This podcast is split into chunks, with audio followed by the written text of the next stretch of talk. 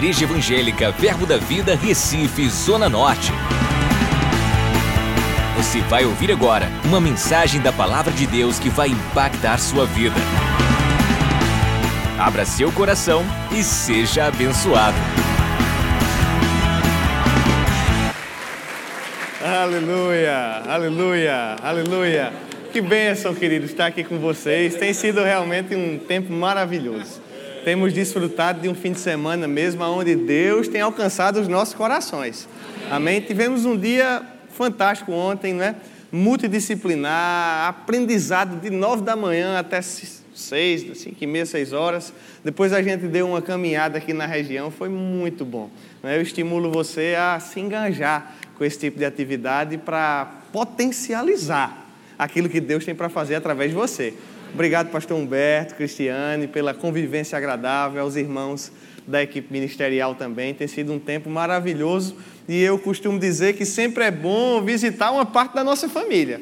Porque é isso que vocês são, queridos. O Ministério Verbo da Vida ele não é um escritório, um CNPJ, mas a família Verbo da Vida ela está espalhada aí por todo o Brasil.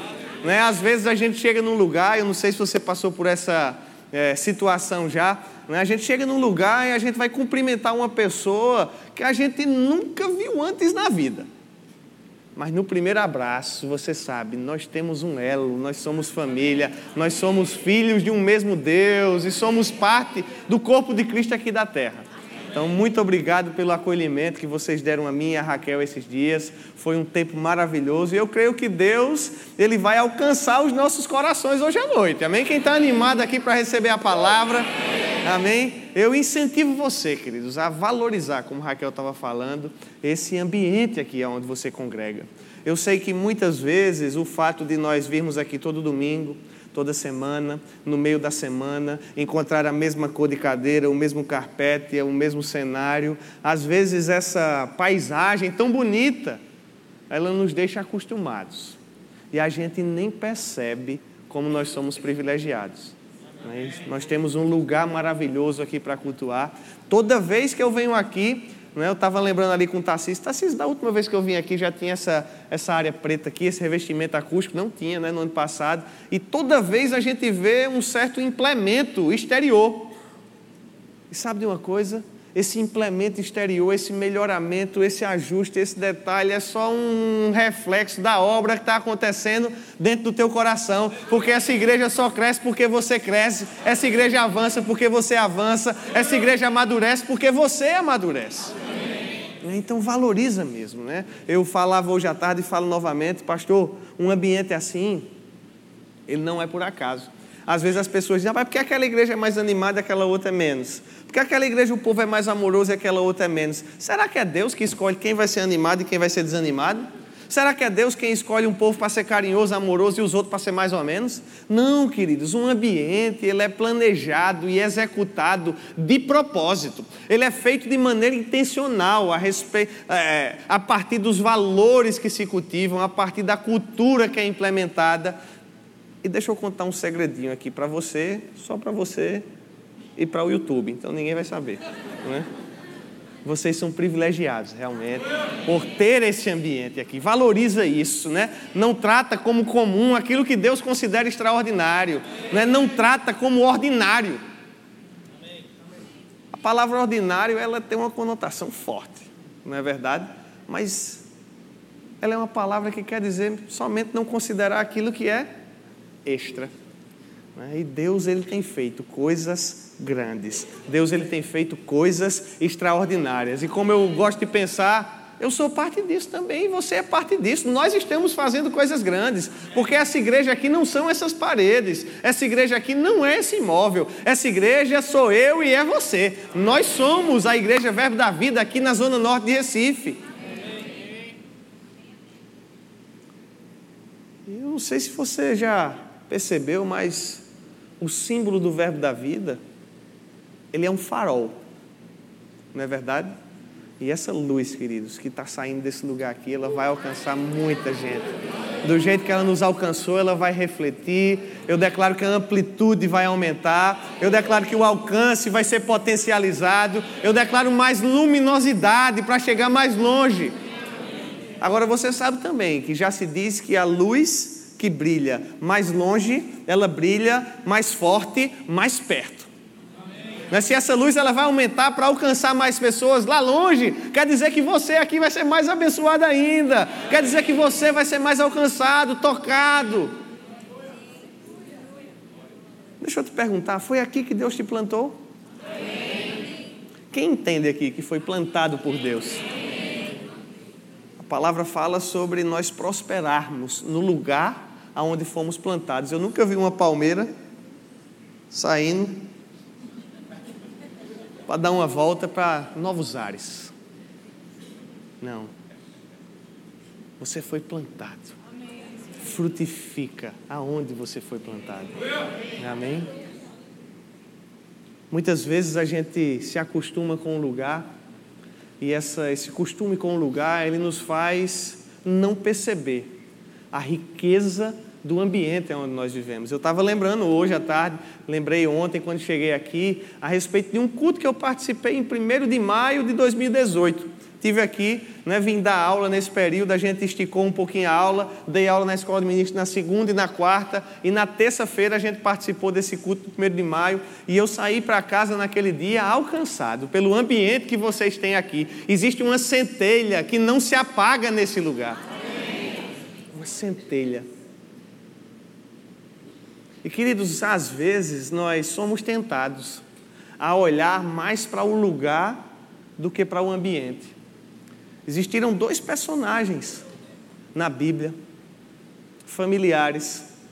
No momento que Abraão saiu da sua terra, da sua parentela, da casa de seu pai, de Ur dos caldeus, para uma terra que Deus haveria de lhe mostrar, ele saiu junto com seu sobrinho Ló.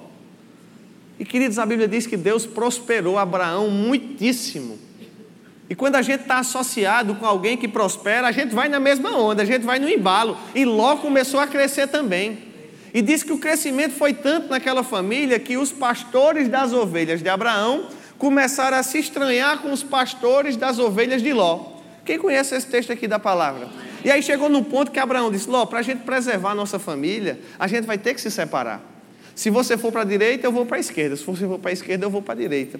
E a Bíblia diz que Ló levantou os olhos e viu ao longe as campinas do Jordão, bem verdinhas.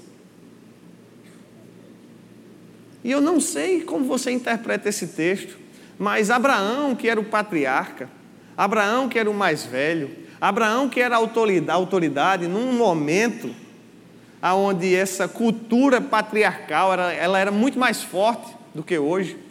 Ele poderia ter dito: Ló, eu vou para o filé ali. Aí tu fica com as espinhas. Mas Abraão, ele sabia, queridos, que para onde ele fosse, a bênção do Senhor o acompanharia. Mesmo que Ló escolhesse as campinas do Jordão, Ló olhou e viu um lugar. Abraão sabia, o ambiente, ele vai me acompanhando aonde eu for. E queridos, no meio do deserto, Abraão prosperou. Não importa se a crise quer te alcançar, se as dificuldades querem te pegar, não importa o lugar onde você está inserido, o ambiente à tua volta, ele vai te fazer crescer, abundar, prosperar muitíssimo. Desde que você considere o ambiente onde você está.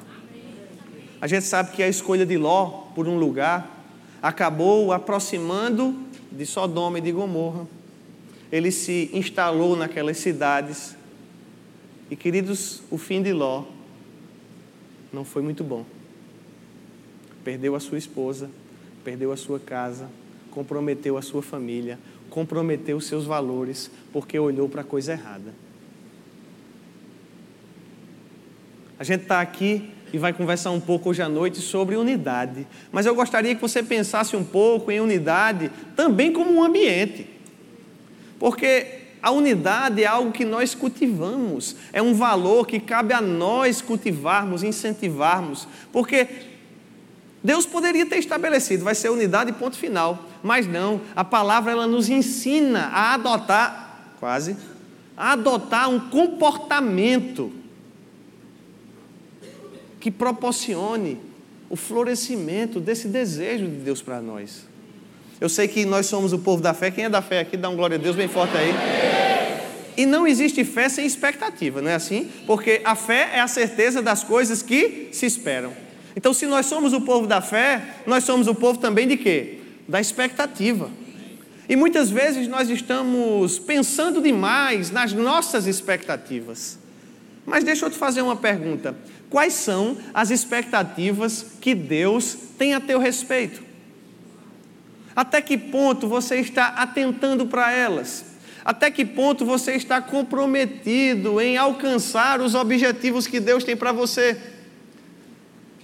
O que são, gente, as expectativas de Deus, se não a própria vontade de Deus?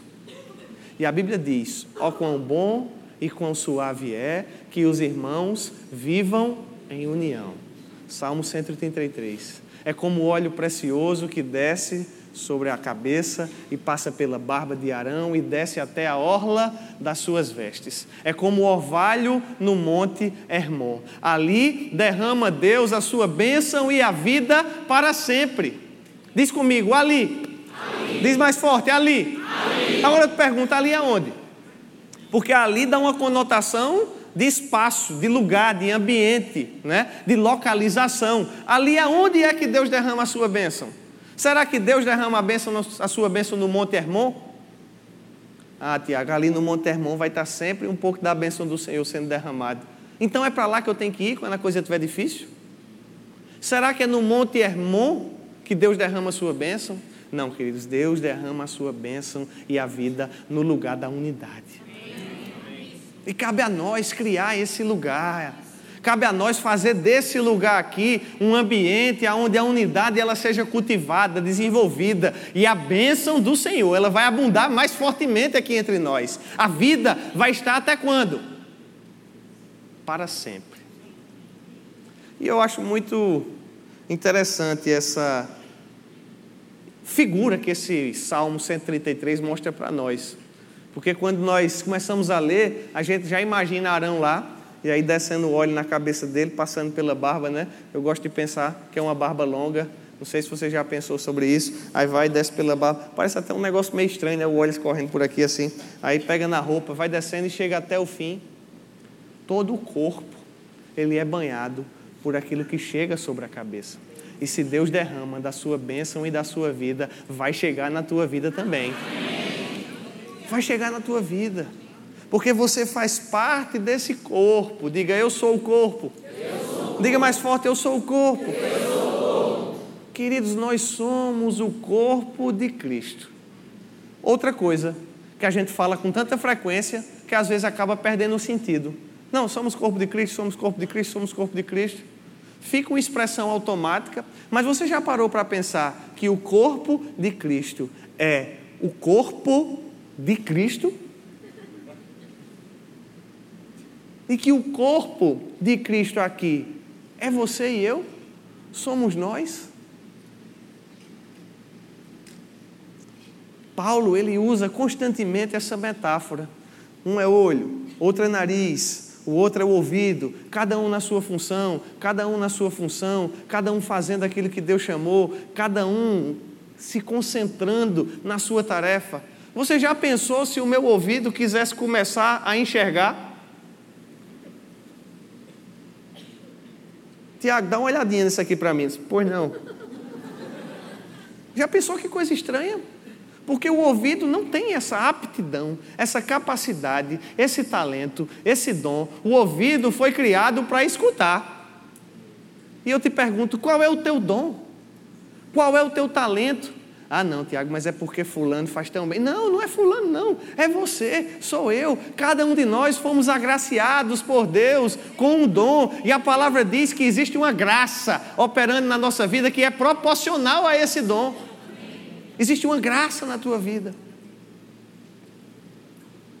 para fazer aquilo que Deus tem expectativa a teu respeito. Sabe, queridos, o crescimento que essa igreja tem alcançado. Ela alegra muito o nosso coração. E eu quero agradecer publicamente aqui a você pelo seu envolvimento nesse lugar. O resultado desse lugar crescendo, ele também se deve ao teu empenho, se deve ao teu esforço. É claro que o pastor Humberto Cristiane, eles têm um papel fundamental aqui.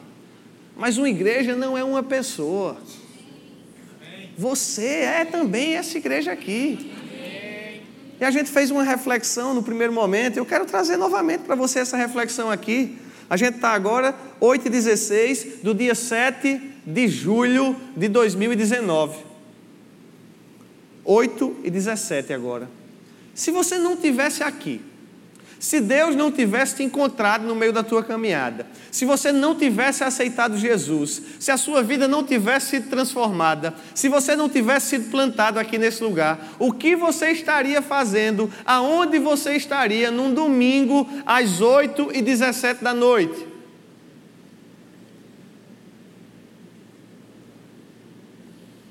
Aonde você estaria? Estaria em casa, talvez assistindo as videocassetadas,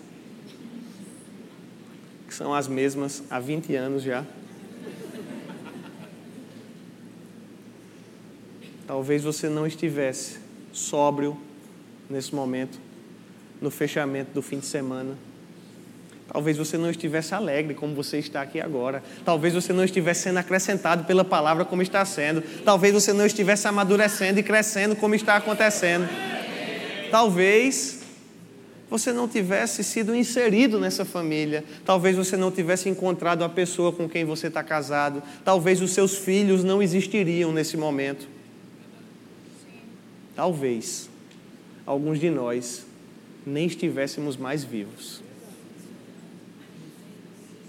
Mas diga comigo, graças a Deus. Você pode louvar o Senhor aí com uma, palavra sincera do seu coração, uma gratidão a Deus por esse lugar aqui, aonde a palavra que tem sido pregada tem alcançado a tua vida, tem transformado a tua família, tem te trazido maturidade, tem te feito uma pessoa melhor, tem te feito avançar e você vai continuar avançando, você vai crescer.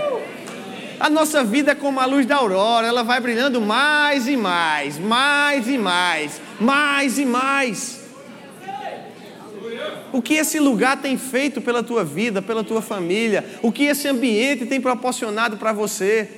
Queridos, nós temos que ser gratos a Deus. Gratos. O nosso coração tem que transbordar de gratidão. Eu fiz uma pergunta à tarde. Será que é se trata só da oferta? Será que eu estou falando da oferta de gratidão aniversário? Eu disse não e sim.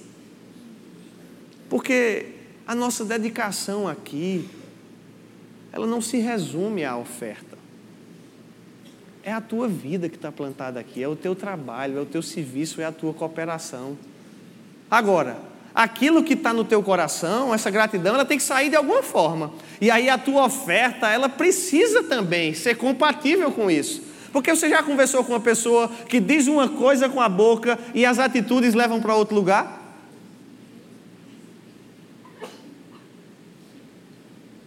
Você já ouviu aquela frase que diz assim: as suas atitudes estão gritando tanto que eu não estou conseguindo nem ouvir o que você está falando? Porque o nosso comportamento, ele precisa ser compatível com aquilo que nós acreditamos. Se nós temos gratidão nesse lugar, nós temos sim um dever de trazer uma oferta generosa. A gente está no mês aqui de preparação para o aniversário da igreja. E é a nossa contribuição, com oferta, com trabalho, com suor, com dedicação, com engajamento, com integração que vai proporcionar o crescimento desse lugar que alcançou a tua vida, desse corpo aqui. Eu quero que você abra comigo lá em Efésios, no capítulo 4. Quero ler um pouco a palavra do Senhor com você. Paulo ele vai fazer essa mesma metáfora, ele vai usar essas mesmas expressões, são expressões consistentes. Paulo ele fala de corpo de Cristo em 1 Coríntios 12, ele fala de Colossenses 2, 1 Coríntios 12, 27. Sempre o corpo ele é mencionado. E o corpo ele é um organismo que pressupõe, diga comigo, pressupõe a integração das suas partes. Como assim, Tiago? Não existe corpo se as partes não estão integradas. Não existe braço sem corpo. Ninguém vê um braço andando por aí. Não, mas é porque o braço ficou chateado, o corpo apresentou uma reação injusta contra ele, e aí ele decidiu, decidiu sair para não piorar. Dá para sair, gente, do corpo? Se só sai amputando. Mas o membro amputado, ele não carrega mais vida em si. Não existe vida fora do corpo. Corpo só é corpo, membro só é membro se estiver integrado ao corpo. E eu pergunto: qual é a sua função na integração daquilo que Deus tem feito aqui? Não, Tiago, mas é porque eu estou passando por uma dificuldade, aí eu não estou tendo assim condição de me engajar, aí eu não estou tendo condição de servir, eu preciso me afastar um pouco para resolver esses problemas. Deixa eu, te, deixa eu te adiantar uma coisa aqui. Sabe como é que vai acabar essa história? Esses problemas são, vão vencer você. Porque na hora da nossa dificuldade não é a hora de afastar, é a hora de juntar, é a hora de contar com as pessoas que estão do nosso lado, é a hora de desfrutar de um suprimento que só existe dentro do corpo. Não existe suprimento fora do corpo. Braço, a gente só vê braço destacado ou no laboratório de anatomia da faculdade de medicina, ou num acidente, onde o corpo foi despedaçado. Agora, se o braço ele deixou o corpo na ocasião de um acidente, a gente pode presumir que aquele braço perdeu o quê? Vida. Talvez a pessoa tenha até escapado, mas o braço não. Diga comigo, eu sou um membro. Eu sou um membro. E eu te pergunto, se você é membro, aonde é o seu lugar? Não existe lugar para um membro fora do corpo. Membro só é membro por causa do corpo. E Paulo ele vai dizendo isso, olha irmãos, verso 1, capítulo 4, verso 1 de Efésios. Eu rogo-vos, rogo-vos, pois eu, o prisioneiro do Senhor, que andeis de modo digno da vocação a que fostes chamados. Existe uma maneira, queridos, de nos comportarmos que traz dignidade à vocação que Deus confiou para cada um de nós. Se existe uma maneira digna de nos comportarmos, é porque existe também uma maneira o quê? Indigna. E aí Paulo está dizendo: olha, eu rogo-vos, eu peço a vocês, andem de maneira digna. E qual é, Tiago, essa maneira digna? Com toda humildade e mansidão, com longanimidade, suportando-vos uns aos outros em amor. E essa palavra suportar, ela muitas vezes é mal interpretada, porque a gente pensa logo em aguentar. Rapaz, eu aguento fulano porque é o jeito, viu? Porque, meu amigo, rapaz, é brincadeira, é, me desafia demais. Mas eu aguento, eu aguento porque eu tenho que suportar em amor. Quando, na verdade, a Bíblia não está dizendo isso, a Bíblia está nos estimulando a ser o quê? Suporte. Seja suporte para a pessoa que está do teu lado, seja alguém em que ela pode encontrar a sustentação necessária para o crescimento que Deus tem para ela. Suportando sendo suporte uns aos outros. É essa a maneira que Deus nos chamou para viver. Esforçando-vos diligentemente, verso 3, por preservar a unidade do espírito no vínculo da paz.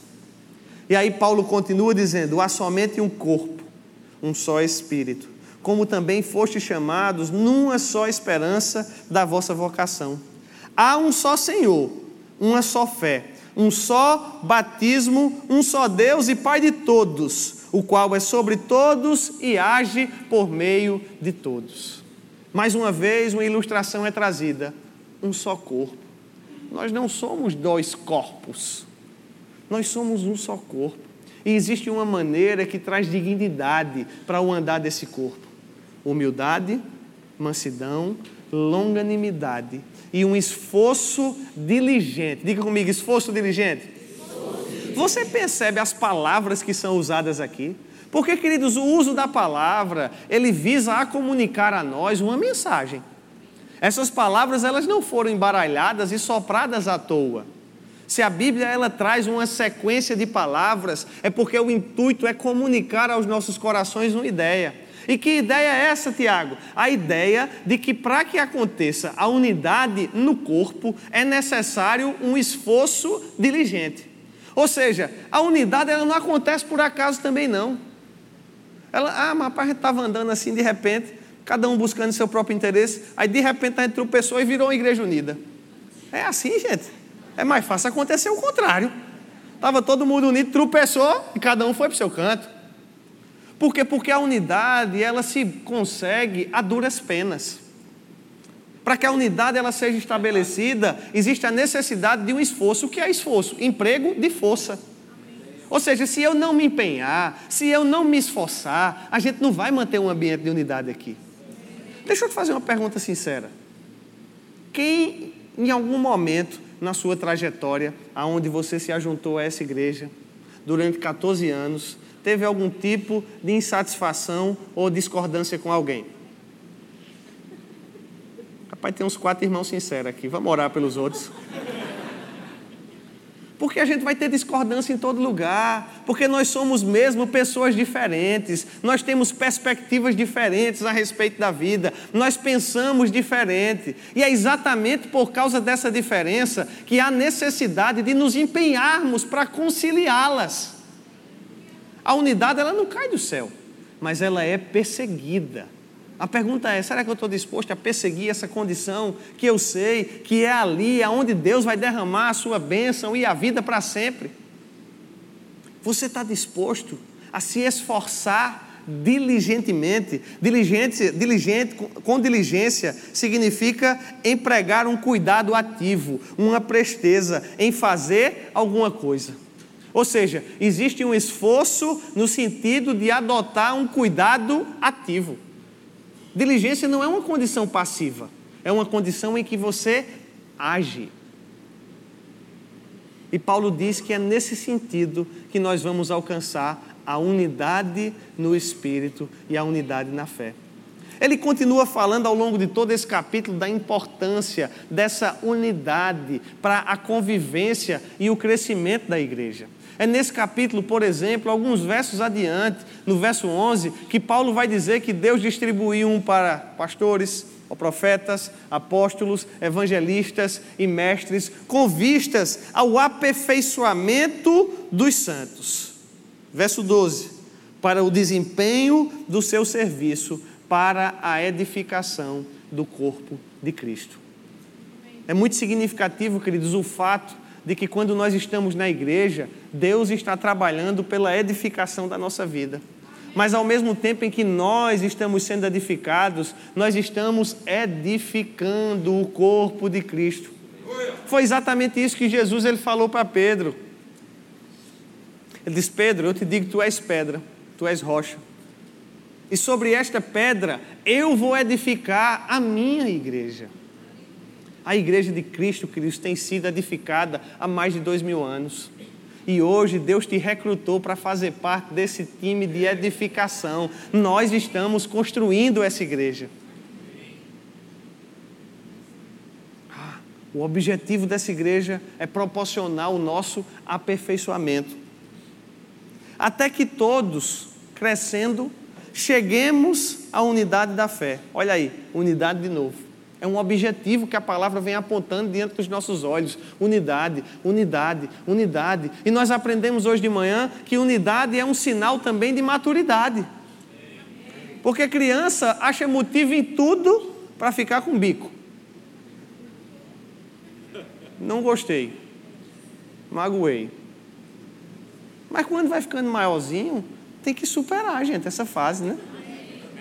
Chega uma hora que tem que sair dessa fase. Não dá para a gente ficar sofrendo assim por tudo. A gente tem que o quê? Amadurecer. E a unidade, ela é uma característica de pessoas maduras. Paulo ele continua e ele vai dizendo: até que todos cheguemos à unidade da fé, do pleno conhecimento do Filho de Deus, à perfeita varonilidade, à medida da estatura e da plenitude de Cristo. Verso 14: para que não sejamos mais como meninos porque menino, gente, é que fica agitado de um lado para o outro, levado ao redor por todo o vento de doutrina, pela artimanha dos homens que induzem ao erro. Mas, diga comigo mais.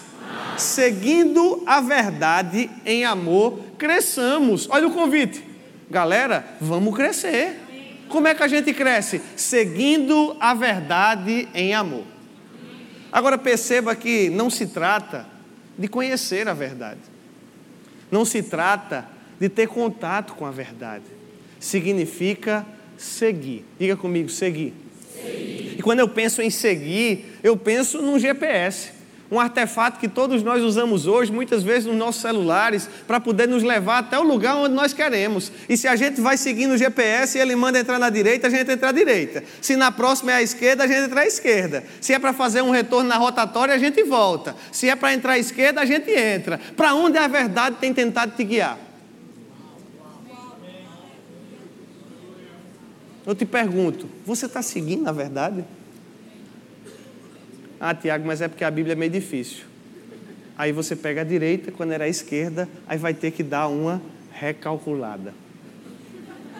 E essas recalculadas, às vezes, elas fazem a gente passar por cada lugar, ela nos faz perder um tempo danado. Às vezes o combustível nem dá mais, vai ter que parar para abastecer. Não, Tiago, mas não é assim não. Experimenta dar um errado às vezes. A gente não tem tempo, gente, para estar tá errando a rota, não. A gente tem que seguir a verdade com fidelidade. Se a verdade vai apontando, eu vou seguindo atrás. Por que é que se coloca um GPS? Muitas vezes, ou porque não se conhece o caminho, ou porque, ainda que se conheça, o GPS ele pode adotar uma rota mais favorável. Vocês aqui em Recife têm um sistema de mobilidade urbana complexa um elogio, é um elogio, tá vendo aí? Agora, muitas vezes, ainda sabendo o caminho, quando você bota no Waze lá, ele te dá uma outra rota. Se você seguir, você vai chegar naquele horáriozinho exato. É impressionante. Eu ainda fico impressionado. Nós saímos de Campina e estava lá 7h15. Sabe que hora a gente chegou aqui? 7h15 é um nível de precisão que eu fico imaginando. Rapaz, será que eles calcularam a média do trânsito na sexta-feira, nesse horário? Porque quando eu saí de Campinas não estava formado aquele trânsito. Mas como ele sabia que eu ia passar por lá naquele momento, ele já fez esse cálculo, só pode. E a palavra de Deus, ela já sabe aonde vai chegar. Ela já sabe as situações com que nós vamos nos deparar. Ela já sabe o nosso futuro. Deus já esteve no teu futuro. Se você tiver disposição de segui-lo. Se você tiver disposição de segui-lo, esse caminho ele vai te levar tanto à maturidade quanto à unidade. Mas é preciso seguir o que, gente? A verdade. E você sabe que seguir a verdade nem sempre, às vezes, é confortável. Seguir a verdade, algumas vezes, é meio dolorido. Mas a pergunta é: você quer chegar ao destino final ou não? Porque se houver mesmo o desejo de chegar ao destino final, que é a perfeita varonilidade, a estatura de varão perfeito, a maturidade que Deus tem para nós, não tem como pegar atalhos. Não tem. Precisa seguir tintim por tintim os comandos da verdade. Precisa praticar a palavra detalhe por detalhe. E aí Paulo vai continuando, e aí ele diz: seguindo a verdade em amor, cresçamos em tudo naquele que é a cabeça, Cristo, de quem todo o corpo, bem ajustado, consolidado pelo auxílio de toda junta, segundo a justa cooperação de cada parte, efetua o seu próprio aumento para a edificação de si mesmo em amor. E queridos, o raciocínio do apóstolo Paulo aqui ele é muito interessante nesse capítulo. Eu estimulo você depois a dar uma lida com mais calma, acompanhar todo o raciocínio. Faz melhor. Essa semana, lê a carta toda de Efésios. Agora, lê de uma tirada só. Porque às vezes a gente fica nessa de que o nosso dia a dia é tão pesado que a gente lê um capítulo hoje, aí vai voltar para ler o outro capítulo amanhã, nem lembra do contexto que a gente leu ontem, aí na terça-feira a gente lê o capítulo 3 a gente não lembra mais do 1 e do 2, a gente vai perdendo o fio da meada. Mas a gente precisa entender que as epístolas da Bíblia, elas são o quê? Cartas que foram escritas. E uma carta que tinha o objetivo de comunicar uma mensagem, ela tem um começo, um meio e um fim. Tiago, mas é porque você não entende. A minha rotina ela é pesada. Então deixa eu te dar uma dica. Vai fazendo outras coisas na segunda, na terça, para liberar tempo, para quando chegar na sexta você conseguir ler de uma vez só. Porque aí você vai conseguir entender mais o raciocínio daquilo que Deus quis comunicar àquelas pessoas. Paulo está dizendo, gente, a gente precisa ser unido. Para ser unido, a gente vai ter que se esforçar. Essa unidade, ela vai nos trazer maturidade. Essa unidade, ela vai proporcionar com que os santos amadureçam para o serviço. Deixa eu te fazer uma observação sobre essa palavra serviço. Onde é que você tem servido aqui na igreja? Não, o meu o, o departamento que eu sirvo é o departamento da assistir culto. É bom esse departamento, a gente tem que servir nele também. Mas dá para fazer uma coisinha mais, não dá não, gente? Dá para se engajar na obra de Deus, porque do teu engajamento dependem outras pessoas. Do teu engajamento dependem outras famílias. E, e quem já se viu na igreja sabe que não existe ferramenta mais adequada de amadurecimento. Rapaz, você cresce demais. Você é obrigado a crescer. Tem que crescer. Sabe por que muitas vezes a gente tem dificuldade na igreja? Porque a gente não se envolve. A gente fica com aquela mentalidade do crente que quer consumir. Quando na Bíblia está dizendo que o amadurecimento é para o serviço. Uma igreja que serve é uma igreja que cresce. Porque é exatamente esse vício que vai proporcionar o aumento do corpo de Cristo, a edificação da igreja. Deus nunca pensou, gente, na, em nós como pessoas que viriam aqui consumir um serviço que é prestado uma vez por, no domingo à noite. E aí a gente se ausenta desse ambiente e vive a semana toda como se não houvesse igreja. Não, Deus não pensou nisso, não. Deus pensou em nós contribuindo para isso aqui com os nossos dons, com os nossos talentos, porque é o teu dom que traz o suprimento adequado para esse corpo aqui é o teu talento. A Bíblia diz, verso 16: de quem todo o corpo, bem ajustado, consolidado pelo auxílio de toda junta, segundo a justa cooperação de cada parte, efetua o seu próprio aumento para a edificação de si mesmo em amor. Quem quer ver a igreja crescendo aqui? Quem quer ver a igreja aumentando? Quem quer ver o próprio aumento desse lugar aqui? Precisamos de um corpo bem ajustado. Número dois, consolidado pelo auxílio de toda a junta. Número três, segundo a justa cooperação de cada parte. Se nós conseguirmos conciliar, queridos, esses três fatores, essa igreja aqui, ela vai intensificar o seu ritmo de crescimento. Ela vai aumentar, ela vai expandir. Agora, o que acontece muitas vezes é que a gente não está disposto a proporcionar, a ser esse elemento de ajuste. Ajuste fala de acomodação muitas vezes. E às vezes a gente tem que ajudar a acomodar uma situação que não caiu muito bem. Mas a gente não está disposto. Porque a gente rapaz, comigo não. Comigo aqui é preto no branco.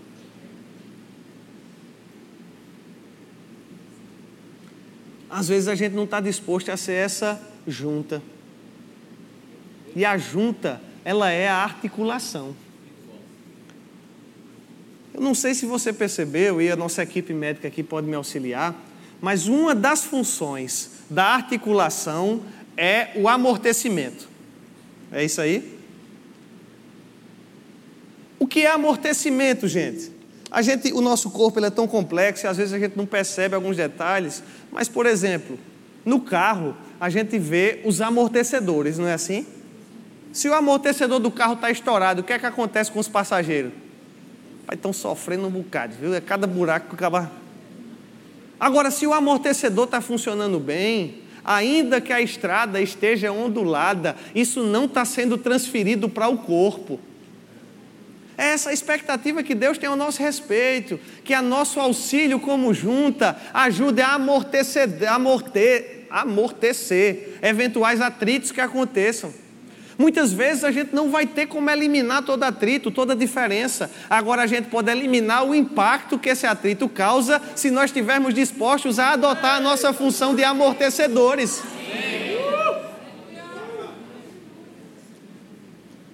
Se a Bíblia fala, queridos, na justa cooperação de cada parte, isso mostra para mim que existe uma cooperação que pode ser o quê? Injusta. Injusta ou não justa. Você já parou para pensar nesse sentido? Tiago, mas qual é essa, essa, essa justa cooperação? É exatamente a expectativa de Deus ao nosso respeito.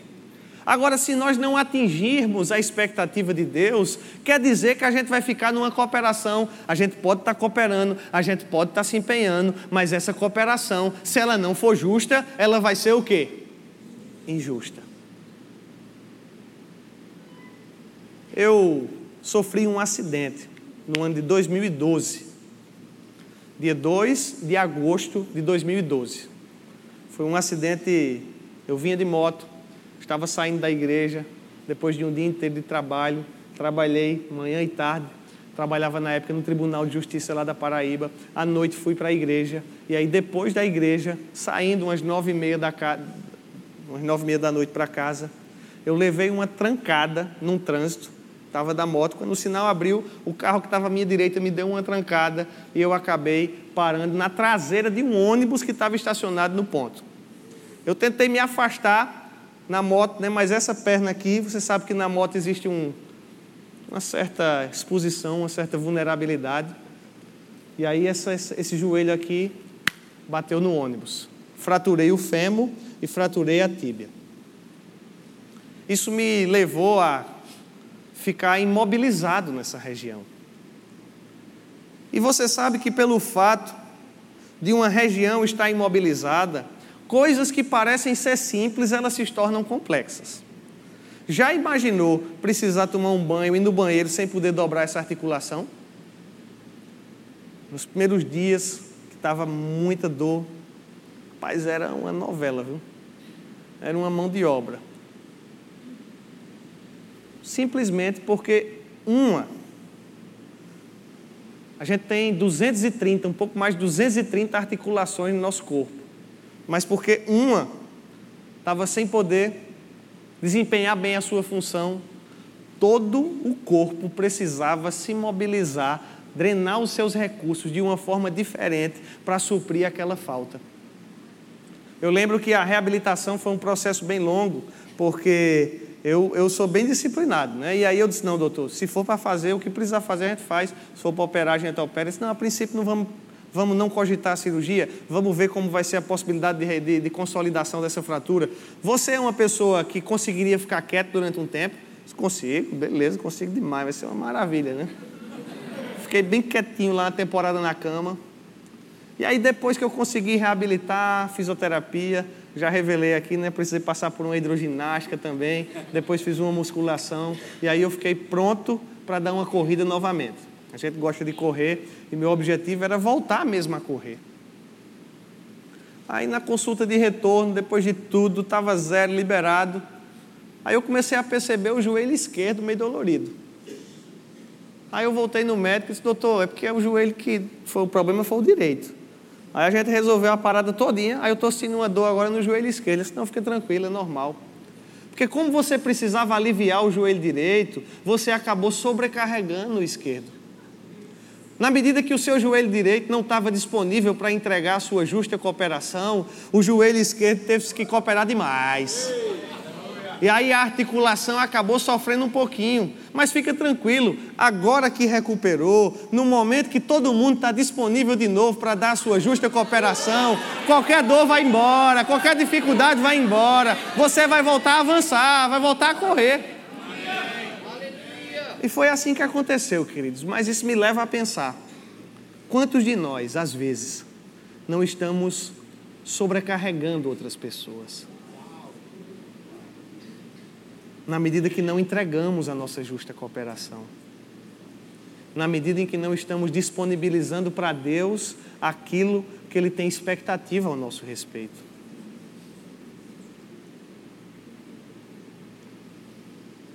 Nós somos o corpo de Cristo. Diga comigo, eu sou. Eu sou. O corpo de Cristo. Corpo de Cristo. E a minha pergunta nessa noite é: que corpo a gente tem entregado para Jesus? É um corpo meio com dificuldade de locomoção. Não é porque a perna travou. Foi que houve com a perna que travou? Não é porque dois irmãos estão tá ali se desentendendo já faz seis anos coisa pouca, besteirinha, mas eles vão se resolver. Só faz seis aninhos que eles estão chateados um com o outro, e aí o corpo de Cristo faz seis anos que está com essa articulação prejudicada. Sem conseguir alcançar um resultado específico. Porque esse resultado, ele depende de nós.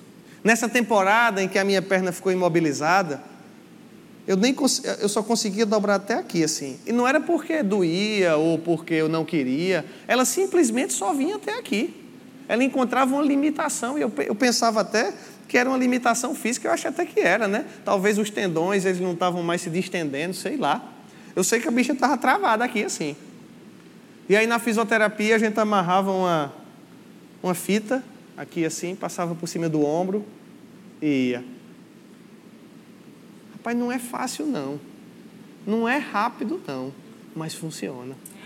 Às vezes tem coisa que nós vamos precisar fazer e fazer e fazer e fazer e fazer sem ver um resultado imediato. Existem comportamentos que nós vamos precisar adotar sem ver o reflexo dele naquele momento. Mas sabe de uma coisa? Daqui a pouco você vai estar correndo de novo. Daqui a pouco você vai estar na plenitude das suas funções. Essa restrição na amplitude do movimento, ela acontece pelo desuso.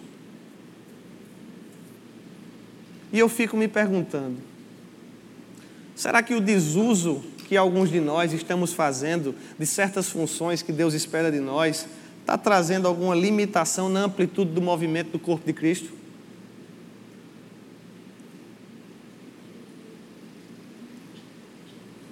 é uma palavra reflexiva mesmo, queridos. Porque eu imagino, isso acontece comigo. Eu não estou pregando só para você, mas eu imagino muitas vezes que a gente não se dá conta da grandeza da expectativa que Deus tem sobre nós. E eu não digo isso para te pressionar. Meu Deus, é uma expectativa esmagadora. Não. Eu te digo isso para te animar, porque o mesmo Deus que te deu a que tem a expectativa a teu respeito é aquele que te enche de graça, de sabedoria, de ferramentas, de unção, de capacidade sobrenatural para fazer o que ele espera que você faça para ele. É por isso que Paulo diz: olha, por ele, por meio dele, para ele são todas as coisas, porque é ele quem espera, é ele quem enche, é ele quem recebe, o resultado é para ele, a função é para ele, a glória é para ele mas Ele escolheu nos envolver nesse processo. Cris, você acha que Deus não conseguiria fazer tudo sozinho? É claro que conseguiria. Mas Ele atribuiu essa função a mim e a você. Ele nos fez a imagem dele, conforme a semelhança dele. E na medida em que nós nos dispomos para que o corpo de Cristo seja bem ajustado, consolidado pelo auxílio de toda junta, na medida que nós nos dispomos a entregar a justa cooperação que nos cabe. A Bíblia diz no verso 16 que esse corpo vai efetuar o seu próprio aumento para a edificação de si mesmo em amor. Deixa eu te fazer uma pergunta. 14 anos da Igreja Verbo da Vida aqui, Zona Norte. 14 anos de vidas sendo alcançadas. Eu olho para essa igreja aqui, eu vejo uma igreja, como a gente falou no começo, privilegiada. É uma igreja com um volume considerável de pessoas. A gente teve um culto antes desse, teve um culto pela manhã, muita gente. O salão principal aqui está lotado. Temos ali no mezanino bastante gente. Vocês acham que essa igreja é grande?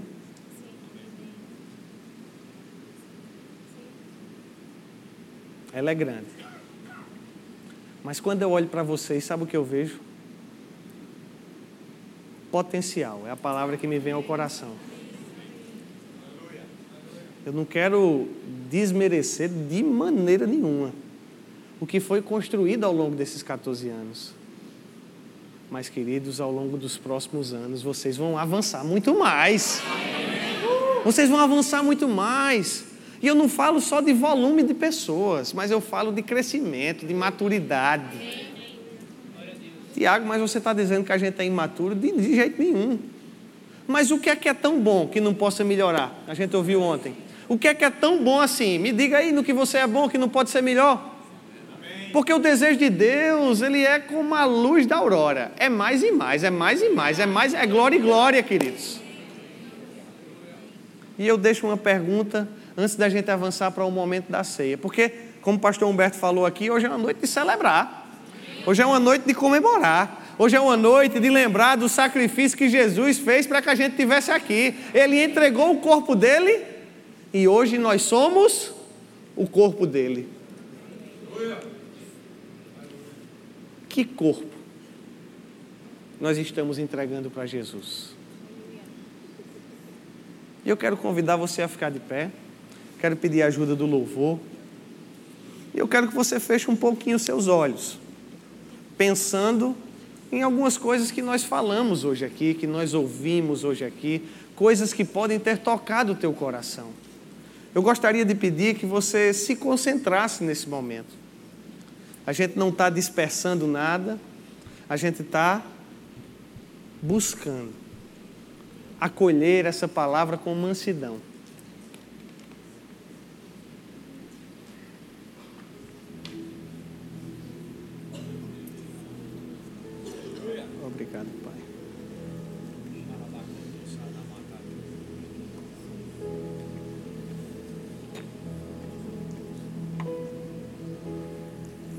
Já pensou, queridos, no nível de confiança que Deus depositou sobre mim e sobre você? Nos escolher para fazer parte do corpo do próprio Salvador, do corpo de Cristo. E eu gostaria que você deixasse sair do seu coração nesse momento uma expressão sincera de gratidão a Deus. Obrigado, Pai. Acesse já nosso site verbozonanorte.com, além das nossas redes sociais no Facebook, Instagram e nosso canal no YouTube pelo endereço Verbo Zona Norte Recife. Ou entre em contato pelo telefone 81 30 31 5554 e seja abençoado.